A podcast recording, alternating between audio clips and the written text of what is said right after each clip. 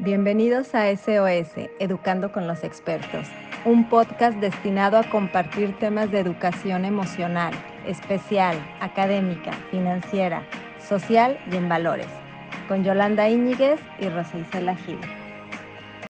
Bienvenidos a un nuevo podcast. Hoy hablaremos de un súper tema, ya que sin duda todos hemos experimentado en algún momento de nuestra vida miedo, temor, inquietud, sudoraciones, tensión, palpitaciones repentinas por estrés, por un problema difícil en el trabajo, antes de tomar un examen, por la salud o antes incluso de hacer una decisión importante. Si bien algunos de, nos, de todos estos síntomas nos ayudan a enfrentar una situación, además de darle un impulso de energía o incluso ayudarnos a concentrarnos, para muchas personas estos síntomas continuamente, como es el miedo, no es temporal y puede ser bastante abrumador. Y más en estos tiempos en donde reina la incertidumbre y el miedo a contagiarlos. Así es, sentir ansiedad de modo ocasional es una parte normal de la vida. Sin embargo, las personas con trastorno de ansiedad con frecuencia tienen preocupaciones y miedos ahora sí que excesivos y persistentes.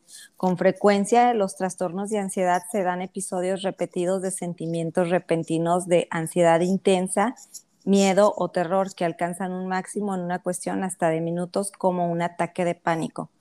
Estos sentimientos de ansiedad y pánico interfieren con las actividades diarias, son difíciles de controlar, son desproporcionados en comparación con el peligro real y pueden durar un largo tiempo. Así es, Rosa Isela, y es por eso que hoy hemos dedicado este podcast para platicar con nuestra amiga psicóloga consejera Ayelén Rosy Peralta.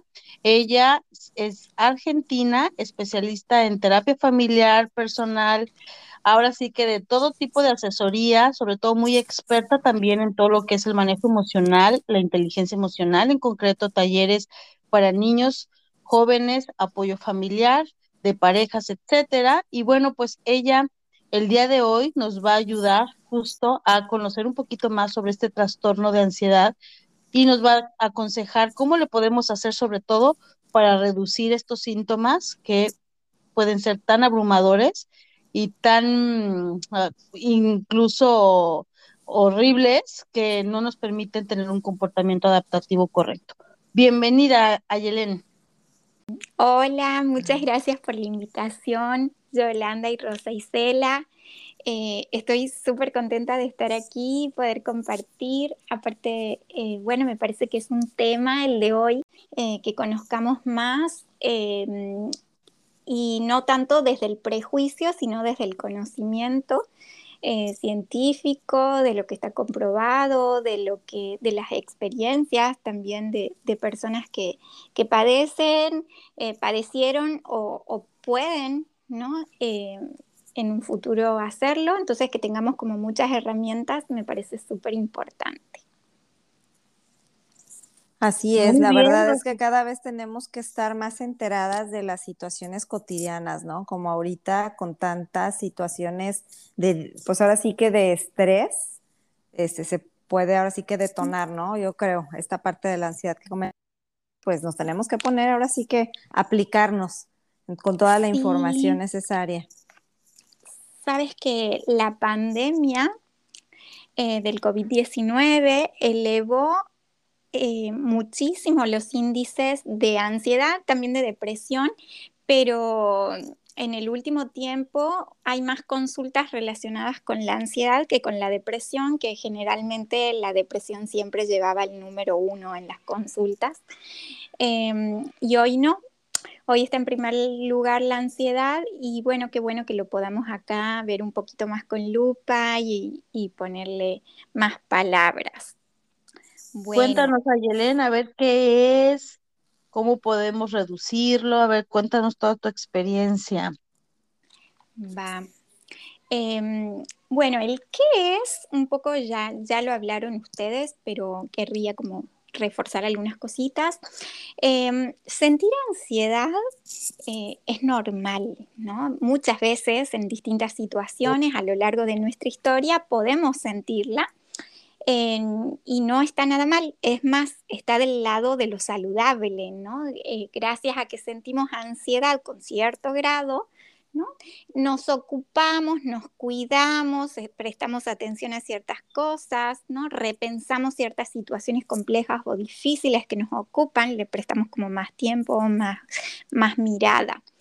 Más sin embargo, es, es importante saber diferenciar cuando este límite excede lo que podemos manejar y con lo que sí podemos. Y entonces está muy bien saber ese límite porque entonces sí ocupamos ayuda. ¿no? La ayuda es amplia de diferentes eh, rubros, ámbitos, personas, ya vamos a ver, pero no es lo mismo sentir ansiedad a tener un trastorno de ansiedad, eh, que bueno, pues hay diferentes tipos que luego también podemos hablar un poquito. Em, cuando hablamos de un trastorno de ansiedad, hablamos de una preocupación y un miedo muy intenso, excesivo, ¿no? Eh, y continuo ante situaciones que, que, habían sido usualmente cotidianas, ¿no? Em, también esto puede tocar al cuerpo, es decir, puede tocar lo físico, podemos sentir taquicardia, nuestra respiración muy agitada, una sudoración muy intensa, una sensación de cansancio muy, pero muy inusual, muy extrema. Eh, podemos tener trastornos del sueño, em, también incluso ataca muchas veces todo lo que tiene que ver con el sistema digestivo. Eh, entonces empieza con un dolor de panza, pero se va intensificando. Em, usualmente muchas de las personas que, tienen y están sufriendo trastorno de ansiedad expresan una sensación como de un peligro inminente, ¿no? Una, incluso como un peligro mortal, ¿no? Me voy a morir, siento que me estoy por morir. Em, puedo sentir pánico, que, que, está a punto de suceder una catástrofe, Em, muchas, muchas de estas preocupaciones y miedos tan intensos a menudo son irracionales. Y nos, y nos podemos dar cuenta incluso de eso, eh, más sin embargo lo que sentimos sigue ahí. Nuestro cuerpo está hablando em, y, y, algo que, que, ocurre muy, muy frecuentemente también es esto de em, de no lograr poner en palabras qué me está pasando, ¿no? Es decir, sé que me parece que me voy a morir, sé que mi respiración está rara, todo mi cuerpo está distinto, más sin embargo no sé muchas veces qué me está pasando, no sé por qué me pasa a mí, ¿no? Em, esto está pasando, como dije, mucho más en el último tiempo. De manera se disparó. Ahora, hay modos para prevenir esto, ¿no? No del todo, pero sí podemos, y eso me gustaría que nos centremos hoy, que son como los autotratamientos, quizás le podríamos decir, que podríamos hacer como un kit nosotros. Eh, no sé si quieren que les cuente como algunos de los ejemplos, pero son las cosas que podemos hacer nosotros para poder prevenir que suceda ¿no? un trastorno de ansiedad o un montaje de ansiedad que cuando ya no lo voy a poder manejar, ¿no? Entonces esto es anterior. Entonces sirve para todas las personas que no estamos aquí y ahora sintiendo un trastorno de ansiedad. ¿Sí? Fíjate que de lo que comentabas ahorita antes de que nos compartas los autotratamientos que creo que ahora sí que son necesarios, eh, siempre he escuchado el que dicen que la ansiedad es el futuro así como la depresión es el pasado, ¿no? Entonces, si la ansiedad se genera porque no sabemos qué va a pasar, cuando de alguna manera hace año y medio atrás eh, estábamos como programados a seguir ciertos hábitos, programamos, por ejemplo, un viaje y decíamos, bueno, si Dios quiere, pero lo veíamos ya como un hecho porque ya estaba programado, ya estaba pagado, incluso ir a algún concierto, tener una reunión, hacer un festejo, no sé. Y de pronto se nos mueve todo, pues obviamente si antes nos generaba intranquilidad el programar algo, pues ahora que no podemos programar nada, pues es lógico que la ansiedad sea detonado, como lo comentabas. Sí, es muy importante eso que dices. Eh, ahora, después de, si quieren, los autotratamientos, te comento una parte que me parece que, puede eh, como completar eso que estás diciendo súper bien. Em, dentro de los autotratamientos, esto que les comentaba, eh, son cosas, siempre digo que es gratis, es fácil, ¿no? Pero nos podemos ocupar a tiempo entonces, es hacer alguna actividad física, ¿no? es hacer una dieta saludable, está comprobado actualmente que la ansiedad y la mala alimentación tienen una relación directa cuando comemos alimentos como hiperprocesados. Eh, hay, más, facilidad de que aumente la ansiedad, ¿no? Claro que no es solo por eso, es múltiple, ¿no? Las causas que podrían suceder, pero podemos cuidarla así. Otro, otro autotratamiento, lo podríamos seguir nombrando así, es dormir bien, lograr un sueño regular, eh, es decir, ponerlo en prioridad a esto que estamos hablando. Eh, conocer y practicar algunos ejercicios de relajación, podrían ser una meditación, yoga, eh, ejercicios de respiración. Y también dentro del autotratamiento, es hablar, ¿no? Hablar a tiempo de lo que me va preocupando, de lo que me hace ruido, de lo que me genera cierta incomodidad o intranquilidad, ¿no? Es decir, hablar con otros, eh, hacer redes, eh, creo que es de los autotratamientos que implican también el contacto con otros de los más efectivos, ¿no? Y bueno, y siempre es aprender y ejercitarnos en el pedido de ayuda siempre que lo requieramos es importantísimo. Eh, y ahora, bueno, sí te quería decir algo de esto que decías de, la ansiedad y el, y el, futuro, ¿no? Esa incertidumbre eh, que, que, me pareció muy, muy interesante.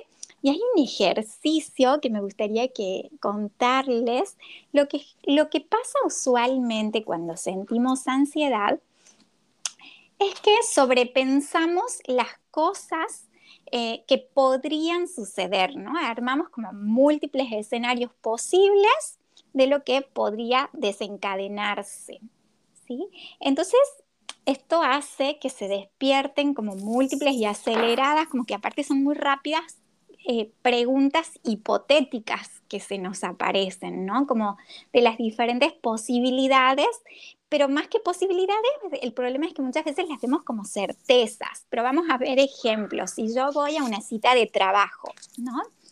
Eh, claro que voy a sentir cierta, cierto monto de ansiedad, ¿no? Ante una cita, entonces me, me aparecen estas preguntas hipotéticas de cómo me irá, eh, eh, llegaré tarde porque el tráfico es mucho ese día, eh, cómo será mi jefe, cómo me sentiré yo en la reunión, me saldrá la voz, podré hablar, lo haré bien, estaré calificada para el puesto, cómo será, ¿no?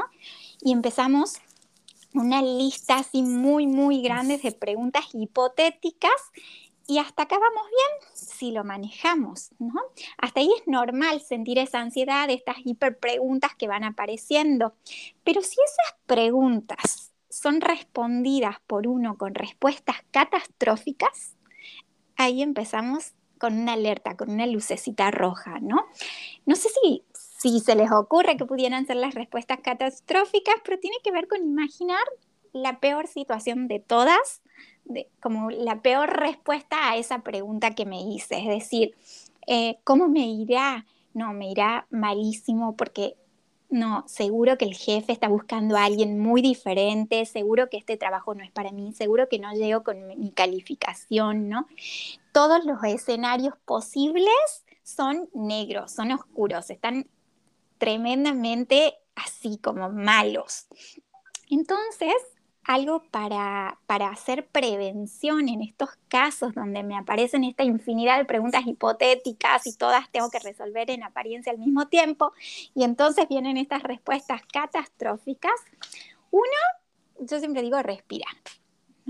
Es respirar, contar cuanto quieramos, pero respirando cómodamente y saber que esto puede armar fácilmente un círculo vicioso entonces, lo primero es frenar estas preguntas hipotéticas, ¿no? Como saber identificarlas. Estas son hipótesis de lo que podría pasar. Yo sé que estas no son certezas que me van a pasar. Entonces, me pregunto sobre la pregunta. ¿Por qué me estoy preguntando esto? ¿Qué pregunta es esta que me estoy haciendo? En vez de ir a la respuesta. ¿No? Eh, si ya aparecieron las respuestas catastróficas, también ahí podemos seguir poniendo el límite, incluso escribiendo, ¿no? Yo siempre recomiendo tener una libretita a mano en estos casos cuando empieza empiezo a conocerme, me empiezo a dar cuenta que esto va en su vida, mi ansiedad va creciendo. ¿Qué hacemos? Ponemos límites, escribiendo, ¿no? Incluso dándoles un número ¿no? Mi pensamiento va más rápido que mi capacidad de escribir sobre mi pensamiento. Entonces eso, eso, la escritura, ayuda muchísimo en esos momentos. De hecho, hay una mm, psiquiatra que me gusta mucho, ella es Marian Rojas Escapé. Ella este, habla mucho de que justo el cerebro no distingue entre mm, la realidad, la fantasía y lo que, lo que realmente sucede y la fantasía.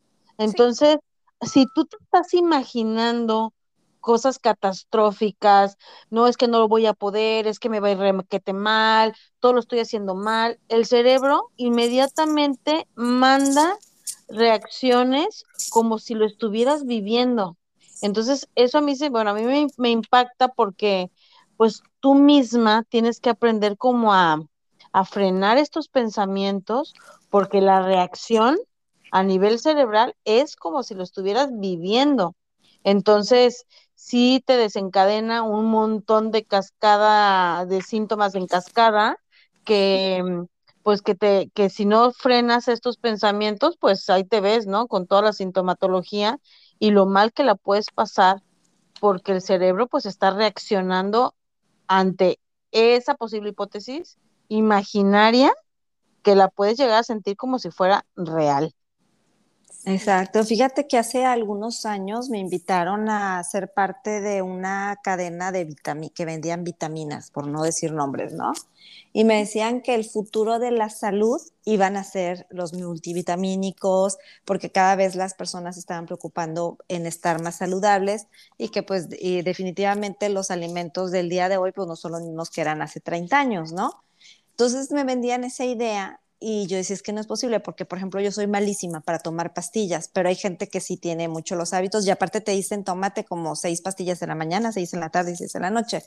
Y yo creo que de alguna manera eh, las personas que se han ido preparando en estos casos, hablando específicamente de ansiedad, han identificado que la solución no son las pastillas como tal, sino que se han, eh, ahora sí que enfrascado en, en hacer estrategias como las que comentabas, a, de los autotratamientos. Por ejemplo, ahorita hay muchísima gente que está recurriendo al mindfulness, ¿no? Que es precisamente todos los ejercicios de relajación que ahorita hablabas, que debes de tenerlos súper eh, practicados y todo para que cuando te agarre como que el ataque de ansiedad, sepas cómo implementarlos, ¿no? Y aparte también lo que hablabas inicialmente, lo de la dieta saludable este, mi esposo, eh, siempre pensábamos que tenía ansiedad, pero también lo tiene combinado un poquito con claustrofobia. Entonces, pues bueno, pobre, ya saben que cuando le da eso, bueno, pues es, o sea, pues es algo que no se puede controlar. Se tiene que trabajar mucho para poderlo controlar. Y una de las cosas que le dijeron así inicialmente, como ahorita tú lo dijiste, el principal detonante de la ansiedad son, por ejemplo, a él le dijeron, ¿eh? son los lácteos. O sea, entonces es empezar a retirar muchas cosas de tu alimentación cotidiana para empezar a sentirte mejor. Y la única sí de las pastillas que llega a tomar a veces mi esposo o que yo sé de conocidos son pastillas este, que no sean necesariamente somníferos, pero este, sí se dice somníferos, bueno, pero que sí te permitan dormir bien para que te desconectes de, como dicen ahorita lo que estamos hablando, de lo que es un sueño, lo que es una realidad, lo que es algo que tú estás inventando. Entonces, la verdad, ahorita juntando todo lo que los autotratamientos que comentabas, pues estoy totalmente de acuerdo. O sea, el cambiar tu alimentación, el dormir bien, el hacer los ejercicios relajantes y por último comentabas el de hablar con otros. Fíjense que yo no padezco de ansiedad, pero sí cuando estoy en un estado de ánimo difícil y empiezo a hablar, me autosano. me dice mi esposo, tú hablando te sanas. No sé si a ustedes les pase eso. Entonces, sí se me hacen muy atinados, o sea, las cosas que ahorita nos, nos estás comentando, pero es una disciplina muy fuerte. Es que al hablarlo, lo haces consciente, ya sea que lo escribas o lo compartas con alguien o simplemente vayas hablando contigo misma y vayas eh, y aprendas, tiene mucho que ver, siento yo, con el autoconocimiento, ¿no? Ya sabes lo que te genera la ansiedad y lo empiezas a trabajar y todas estas meditaciones que existen, que se me hacen maravillosas, son puras afirmaciones, si se digan positivas, de, o, que te, o que te muestran soluciones, y eso en definitiva, como el cerebro las escucha y las vive como si realmente fuera real, pues eso te genera una sensación de tranquilidad, paz y pues te permite continuar, ¿no? Sí, em, es muy, muy importante esto que decíamos de, hablar, ¿no? Muchos de los trastornos que, los podemos como clasificar, ¿no? Como qué síntomas aparecen, incluso intentar explicarlos, buscar sus causas, entonces sus tratamientos. Pero no querría que nos olvidemos de algo y que me parece que es lo más, más importante, y es que abajo de este trastorno, ¿no? Em, hay algo que me pasa, ¿no? Em, porque de pronto no querría que despersonalicemos esto y hablamos más que de Juan y de Juana, de Pedro, este, de a la persona que tiene un trastorno de ansiedad tiene que ser como número uno, número dos, número tres, ¿no? Y en realidad, abajo de todo esto, cada quien está padeciendo, ¿no? Em, hay un sufrimiento de, no necesariamente actual, incluso puede ser algún trauma, una vivencia mm, infantil, incluso muy traumática, que por alguna razón no, fue resuelta, no se logró tramitar de un modo saludable y por algún lado tiene que salir. Em, entonces, lo que no me gustaría y lo que de algún modo lucho para eso, es que, se tape ¿no? con medicamentos, por ejemplo, porque entonces si, si no somos conscientes de, de, que algo nos pasa, pues no nos ocupamos, no lo resolvemos, ¿no? y cuando se va el efecto pastilla, pues vuelve con más fuerza. Em, entonces, por eso decía, lo puse en último lugar, pero en realidad en orden de importancia es el primero, es intentar poner palabras a eso que nos pasa, ¿no? ¿Qué, se esconde atrás de esto? Este es el síntoma, es la parte visible, ¿no? Es como la superficie, lo primero que vemos, lo primero que nos va a decir la persona que está padeciendo esto.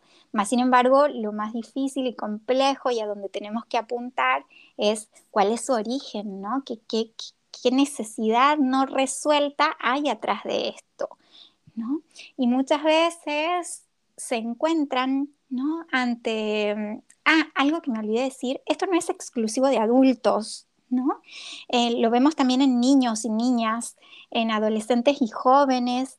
Eh, entonces, realmente es, es, una problemática muy compleja porque tiene como consecuencias incluso intentos de suicidio, eh, puede acabar también en eso, ¿no? Eh, además de enfermedades psicosomáticas, puede, puede hacer adicciones, ¿no? Una persona que, que tiene ansiedad o excesos con ciertas sustancias o alcohol. Em, puede también desarrollar, bueno, fobias o no sé si conocen este el trastorno obsesivo compulsivo, el famoso TOC, em, trastornos de pánico, ¿no? También está el trastorno por estrés postraumático, luego de haber vivido, como decíamos, como una vivencia así de, intensa en el pasado. Eh, entonces, hay que, hay que intentar no quedarnos en la superficie entonces, ¿no? Eh, este trastorno de ansiedad, pero como cualquier otro eh, que tenga que ver con, la parte mental y emocional, es muy probable que, que sea lo sintomático, lo que vemos, ¿no? Lo primero que se escucha, lo primero que con lo que llega un paciente o lo primero que podemos sentir y entonces lo clasificamos dentro de por la cantidad de síntomas y cuáles son esos síntomas, hacemos, ¿no? Como diagnósticos. Em, más sin embargo, no querría que nos quedemos con eso en lo que entonces vamos a tener un medicamento para un tratamiento posible, ¿no? Donde se intente reducir los síntomas para volver a sentirme bien. Es decir, sin síntomas. Pero eso es más complejo. Tenemos que lograr ir más abajo, ¿no?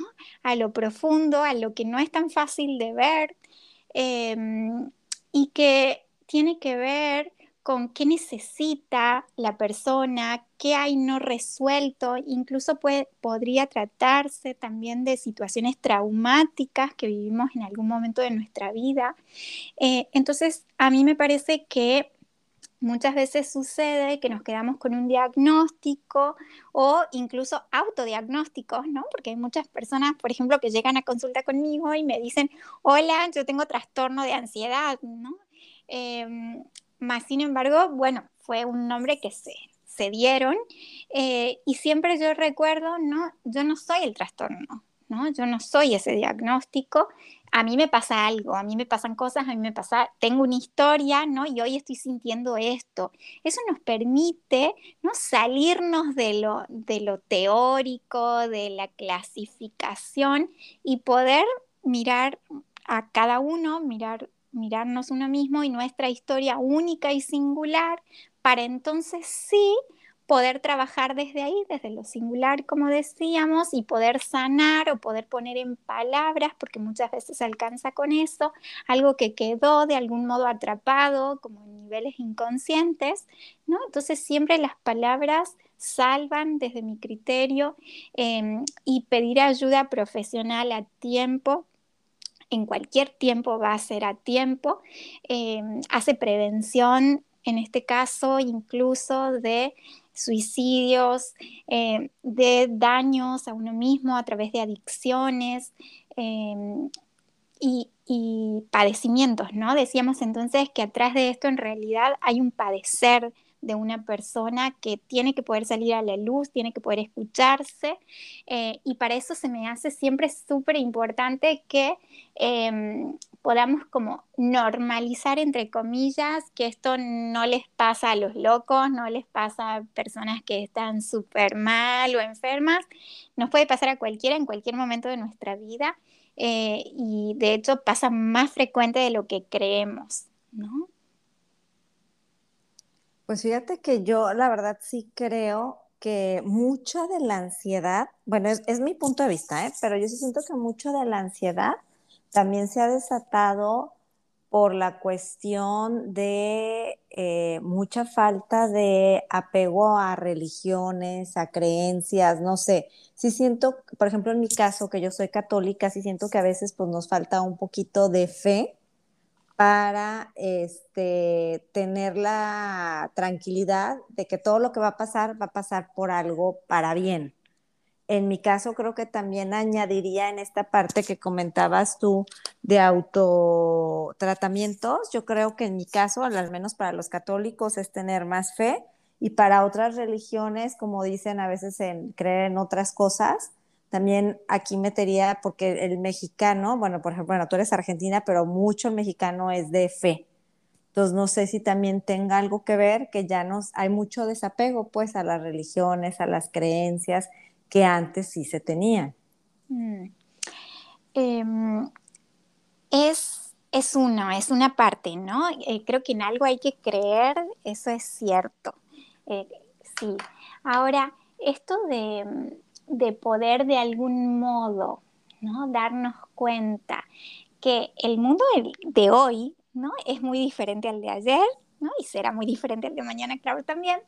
Pero de verdad que esto que decíamos de la pandemia es importante porque antes veíamos un adelante distinto. Ahora el adelante que vemos o que veíamos hasta hace muy poquito eh, estaba teñido de, muerte, ¿no? De muertes, de, casos feos, de historias cada vez más cercanas, tristes, ¿no?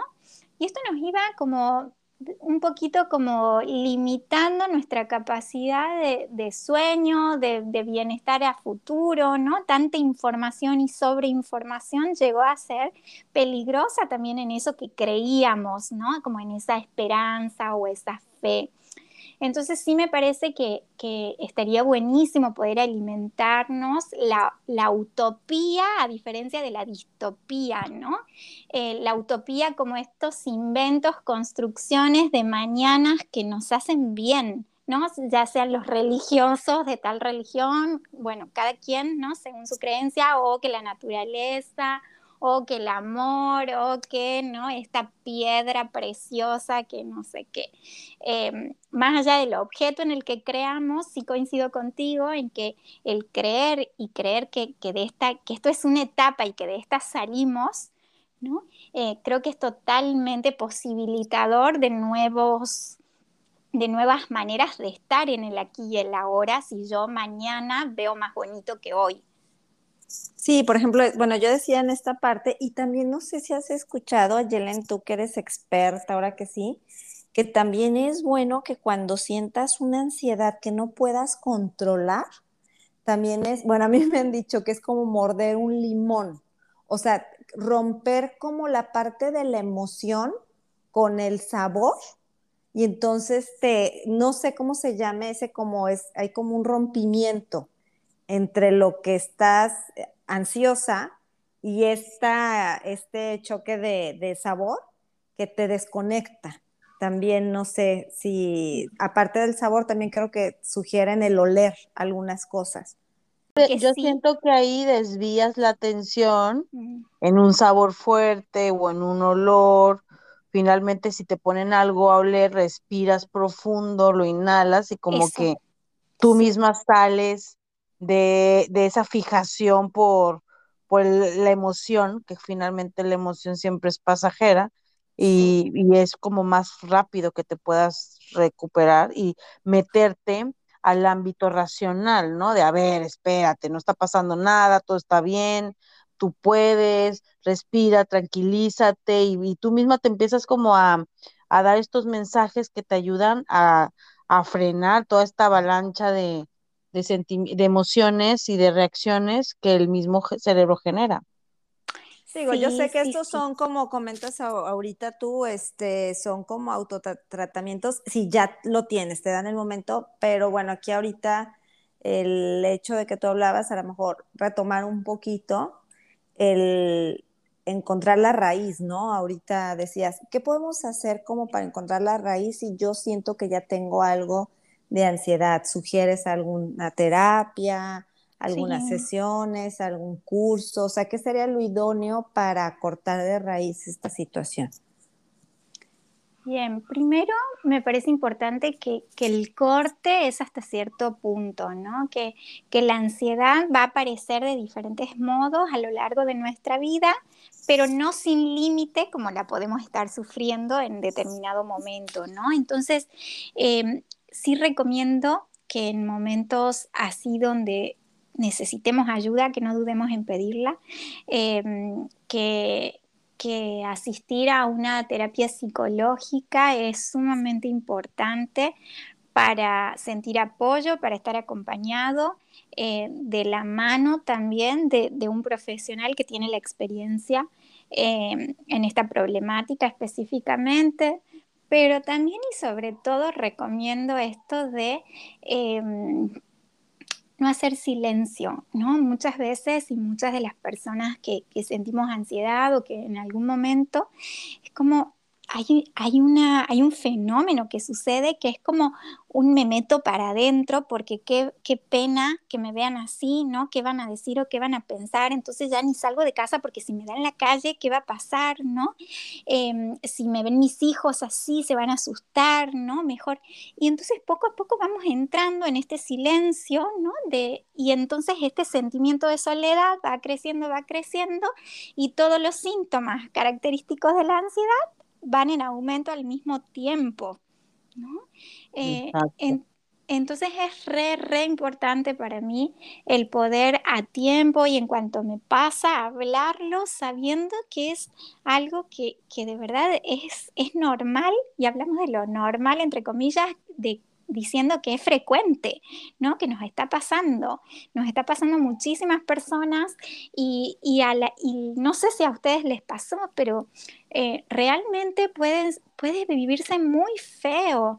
Entonces, ser empáticos con quien está viviendo algo así, ¿no? Y no creer que es que tienes que poner de tu parte, ¿no? Es que, ay, es que le gusta, parece sentirse así. Es algo eh, también frecuente que, que manifiestan las personas que lo sienten de su entorno, ¿no? Que les piden como mayor voluntad para salir de esto. Eh, y aquí es tan complejo que excede ese querer no sentir lo que siento, ¿no? De algún modo se vuelve como obligatorio, podemos aprender ciertos manejos, pero hasta que no volvamos a esta raíz de la que hablábamos eh, y podamos resolver desde ahí, incluso muchas veces también con un tratamiento ¿no? integral, ya sea médico y psicológico. Em, pero entonces lo más importante a mí me parece y que, es prevenir, ¿no? Es prevenir sabiendo que las palabras importan, que hacer redes importa y que puedo pedir ayuda. Em, me parece que, hace, hace este, este proceso eh, más corto, por un lado, eh, más llevadero, ¿no? Em, pero lo que sí quería decir es que es mentira que, uno se lo está inventando y que no pasa nada. Sí pasa y pasa mucho, ¿no? Y por eso es tan difícil salir de ahí. Entonces algo que siempre pido es como que podamos practicar nuestra empatía, eh, quienes estamos cerca de personas que estén viviendo esto y que alcanza muchísimo con escuchar ¿no? Que a veces parece que, ay, pero obvio que lo escuché, pero en realidad siempre damos recetas primero, ¿no? Entonces poder, poder escuchar de verdad y, acompañar eso que la persona siente sin querer modificarlo en principio, eh, me parece que estamos haciendo un montón ya, Claro, de hecho, ahorita que te escucho se me vienen dos grandes ideas a la cabeza, ¿no? La primera es que en buena medida las reacciones que tenemos ansiosas, pues son aprendidas, observadas, ¿no? Y esto viene desde nuestros padres, cómo manejaban las situaciones, y ahí habla, ahí es donde entra la importancia de padres resilientes que te enseñen a manejar el estrés, porque el estrés siempre va a estar, la ansiedad, como bien dices, es una cuestión de supervivencia, pero lo que lo hace trastorno es la frecuencia, ¿no? Entonces, tú como papás, tú, tú como maestro, inclusive como amigo, como vecino, poderles ayudar a las personas que tienen cercas a, a reaccionar de una manera pues más saludable con todos los tips y consejos que nos estás dando a la persona que tienes enfrente, porque si bien pues sí hay personas que la pasan muy mal por todas sus creencias y por todo lo que han vivido en torno en torno al tema, ¿no?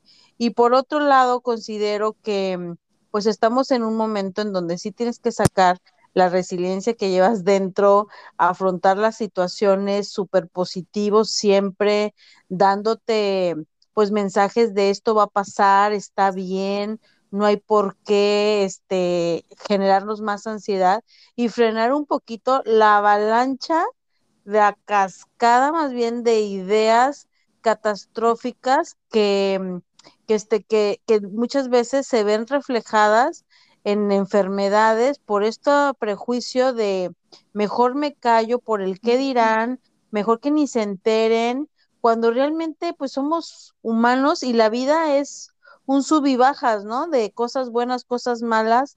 no creo que nadie haya tenido una vida plana de estabilidad y felicidad plena, porque eso realmente ni en las ni en las películas de Disney este es real, ¿no? Entonces sí sí al toro por los cuernos y órale lo que toque vivir, hacerlo lo mejor que se pueda, acercarnos a la gente positiva que tenemos alrededor y ahora sí que frenar todos estos pensamientos que nos puedan generar más ansiedad que el contexto mismo, ¿no?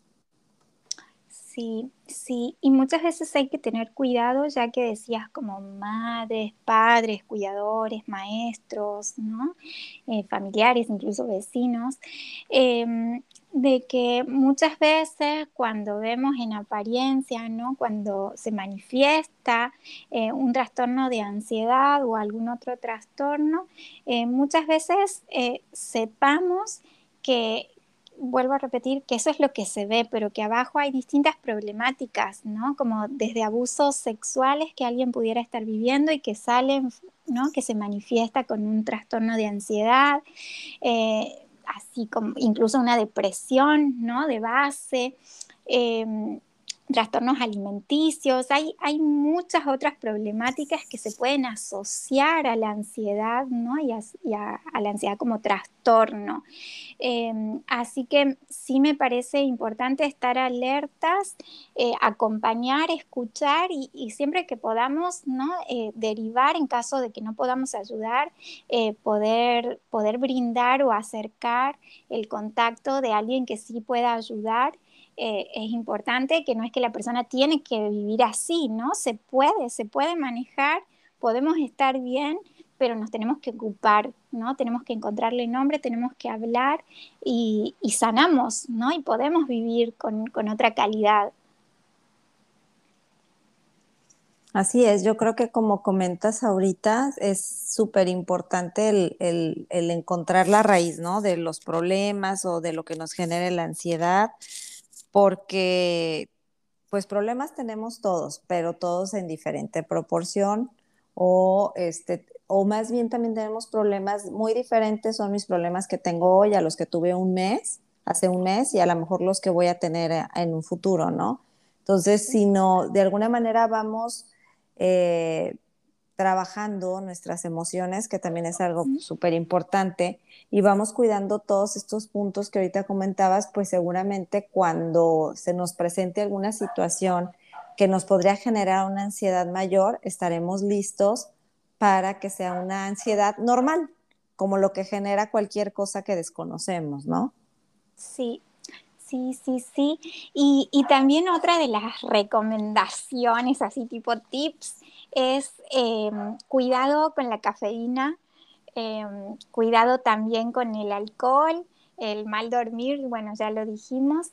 Em, también pueden aumentar cuando, cuando ya tengo una base, ¿no? También puede disparar el aumento de ansiedad. Así que también para tener en cuenta la cuestión del tabaco. Ay, pues qué interesante, Yelén. La verdad es que me gustan los podcasts porque siempre nos ayuda a reflexionar sobre nosotras mismas y luego pues poderlo compartir con los más cercanos que es nuestras familias y las personas que nos rodean y pues el escuchar que hay opciones fáciles el hacer consciente esta situación de que genera ansiedad pues siempre siempre ayuda como a ok sí se puede sí se puede venga hay que trabajarlo un poco más, seguir estos consejos para luego no caer en algo más grande, ¿no? Este, donde ya se tenga que dar algún tratamiento farmacológico y como dices, que finalmente todo eso es momentáneo, el que es ansioso es ansioso toda la vida, pero el chiste es bajarle y aprender a manejar estas situaciones de ansiedad de una manera pues más positiva. Pues vamos, estamos llegando ya al final de nuestro podcast. No sé, Ayelen, si nos quieras recomendar un libro, una película, algo este que nos permita poder seguir profundizando en esto y seguir reflexionando sobre todo este trastorno. A mí más que recomendar ahora, porque no se me viene a la cabeza como alguna, pero bueno, lo, voy a pensar y voy a escribir, pero sí me gustaría recomendar em, para, para, seguir pensándonos em, un espejo. ¿No? Mirarnos en el espejo, eh, que, a veces queremos leer en libros, ¿no? Creyendo que está afuera el gran conocimiento y, em, bueno, externo, ¿no? Eh, la verdad es que con, el avance de las tecnologías y, que en Internet está todo, ¿no? Dejamos de mirarnos a nosotros y entonces postergamos quizás por mucho tiempo cosas que nos pasan, que nos pasaron. Entonces el espejo nunca falla para mí porque es un buen indicador a tiempo de cómo estamos, de cómo nos leemos, de cómo nos sentimos, ¿no? Incluso el, el aumento en el uso de redes sociales, por ejemplo, ¿no? También va, va perdiendo de algún modo nuestro capacidad de mirarnos bonito, porque nos la pasamos mirando a otros que se ven perfectos, que se ven hermosos, que se ven súper wow en sus vidas. con mil em, filtros. Con mil filtros, con mil recortes, ¿no? Eso pasó en un momento del día, pero en el otro estuve, ¿no? De otras muchas maneras sintiéndome, pero Instagram no te lo dice, ¿no? Eh, entonces es muy fácil ahora y sobre todo en la, adolescencia y juventud estamos viendo esto, el sentirse menos, ¿no? El autoestima baja, el compararme constantemente con alguien. Em, y esto, esto a la larga ¿no? Va, va también generando eh, esta no, este no mirarme a mí ¿no? Eh, o no mirarme a mí de un modo amable, entonces no me ocupo de mí, sino que me ocupo de un yo que quiero ser, que es parecido a quién sabe quién, ¿no? Y me estoy midiendo todo el tiempo. Eh, y de pronto la ansiedad sigue el mismo ritmo, ¿no? Eh, entonces me parecía como importante esta recomendación de no nos olvidemos de mirarnos a nosotros, ¿no? Entre tantas pantallas, poder volver a nosotros, me parece que, que sería buenísimo tiempos de, de otra vez conectar con uno a través de nuestra autoimagen, a través de qué más vemos en el espejo, ¿no? Como entrar a niveles más profundos luego. Buenísimo, me encanta el consejo.